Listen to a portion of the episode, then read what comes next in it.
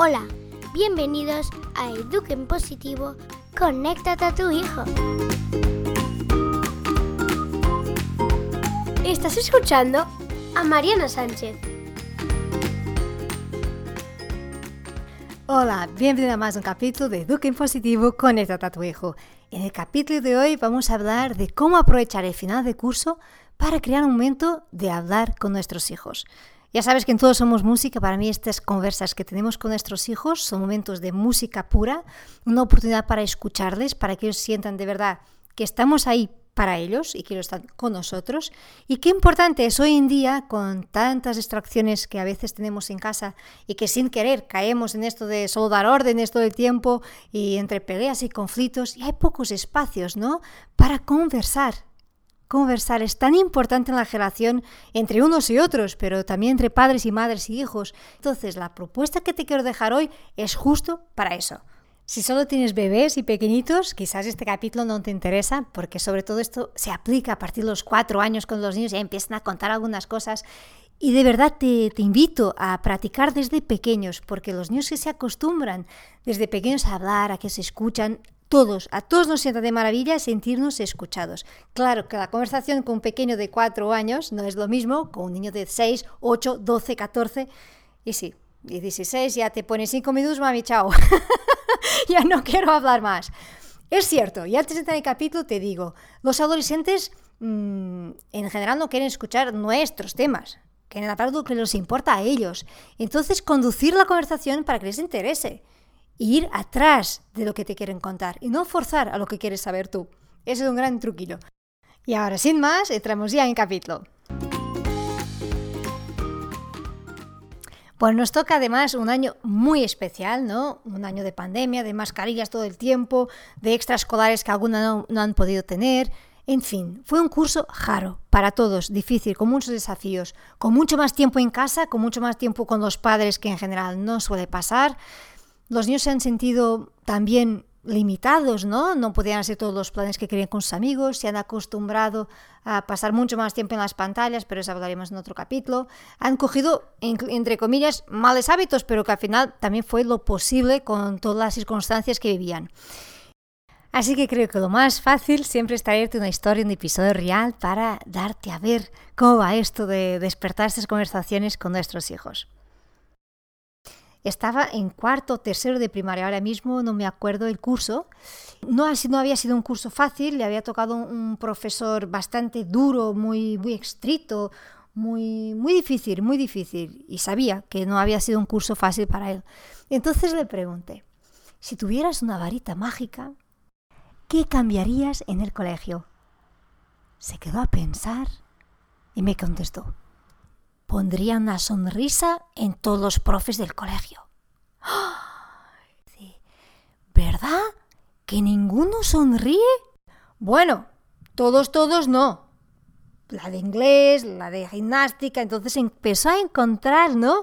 Algunos que sí. Y qué importante es esto, ¿no? Alentar a ver lo positivo y no cejarnos. Pero claro, me quedé a pensar Qué difícil, ¿no? Para los niños a veces estar en un entorno de gente seria. Y fíjate este curso con mascarilla, que no hay sonrisas ni se ven nada. Bueno, sonrimos por los ojos, esto también es cierto.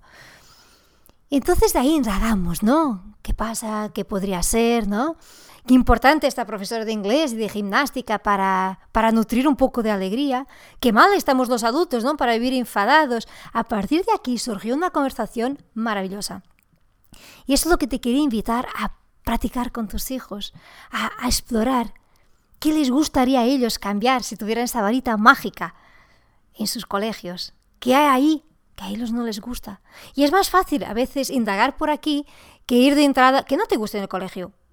¿Sabes? Que no te va a decir nada. Bueno, la comida, eh, el patio que es corto, te dirán otras cosas, ¿no? Pero si le ponemos este punto de magia, de darle una varita, entonces y te van a decir, ¿eh? los niños son muy sinceros, cuida de escuchar y no huir a, a corregir o a, dar... No se trata de dar nuestra opinión. Yo cuando lo vi, y por esto, eh, esta reacción que te he contado, todos es importante para ayudarles a abrir, pero no he sido yo a hacer la lista, y esta, y esta, y esta, no. Dar este espacio, a veces tenemos mucha tendencia a hablar, hablar, hablar, y tenemos justo que hacer el ejercicio de callar, callar, callar y dar ese espacio para que ellos piensen por sí mismos, para que ellos reflexionen, para que ellos analicen y lo pueden exponer y poner en palabras también lo que piensan y lo que opinan. Yo creo que nosotros padres que a veces vamos ahí muy acelerados, ¿no? En nuestra ta ta ta ta, en muy, nuestra ótica ya que sabemos muchas cosas.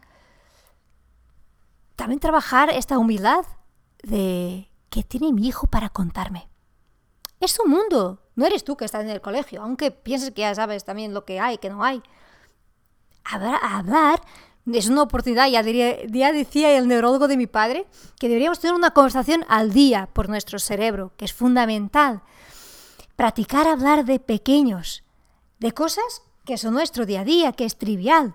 Y justo la propuesta que estoy creando para este verano va de aquí, de estimular este contacto, eh, que no sea todo órdenes, como te decía, ¿no? Que a veces perdemos tanta energía y tanto tiempo y desperdiciamos tantas oportunidades de, dialogar, de conversar.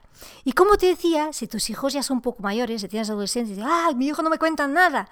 Es normal, es normal. Yo tengo dos ya, con uno con 12, que está a pasar la línea de preadolescente a entrar un poco más adolescente, y la otra plena adolescente de 16 años, y sé que no es lo mismo. Pues aprovecha si son pequeños para hablar más. Y si están ya en esta etapa de transición o que han pasado ya la línea a la adolescencia, no pienses que a los niños no les gusta hablar. Les gusta hablar.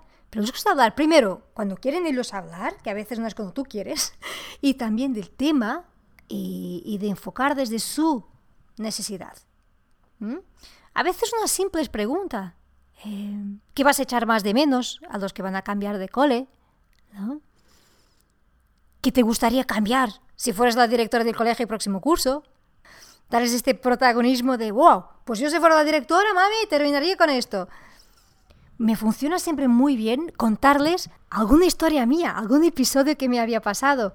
Eso a veces abre la puerta a que también te cuenten.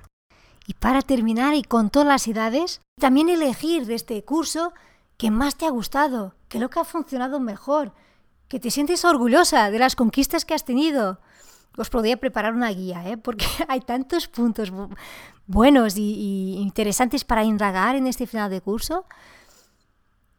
Pero sobre todo, si te puede dar una única pauta, escucha, pone la atención en ese momento.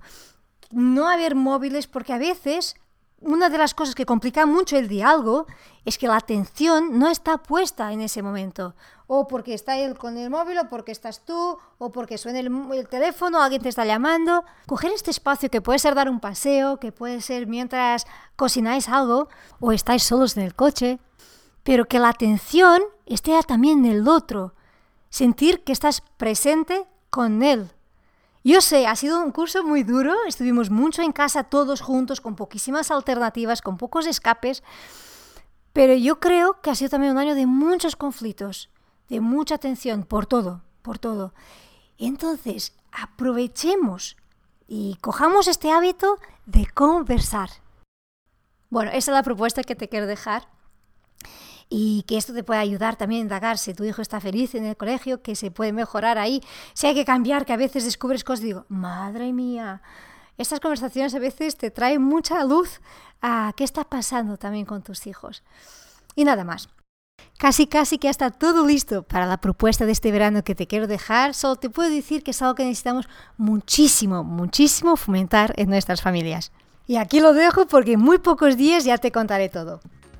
Si no estás todavía inscrito en la newsletter, entres en todosomosmusica.com, que serás siempre los primeros a recibir las novedades de este proyecto. Nos encontramos por Instagram, por Telegram también Eduque en Positivo Podcast y cualquier duda, cualquier cuestión, si te sientes atascada ya sabes que tienes las sesiones individuales para poder solucionar tu situación y me escribes a hola Te ayudo encantada. Bueno, y como siempre, si este capítulo te ha resultado útil, acuérdate compartir con otros padres para que también ellos puedan crear estos momentos de hablar, de conversar, de tener música en su orquesta, en su familia. Gracias por estar aquí y nos vemos pronto en el próximo capítulo. Un abrazo.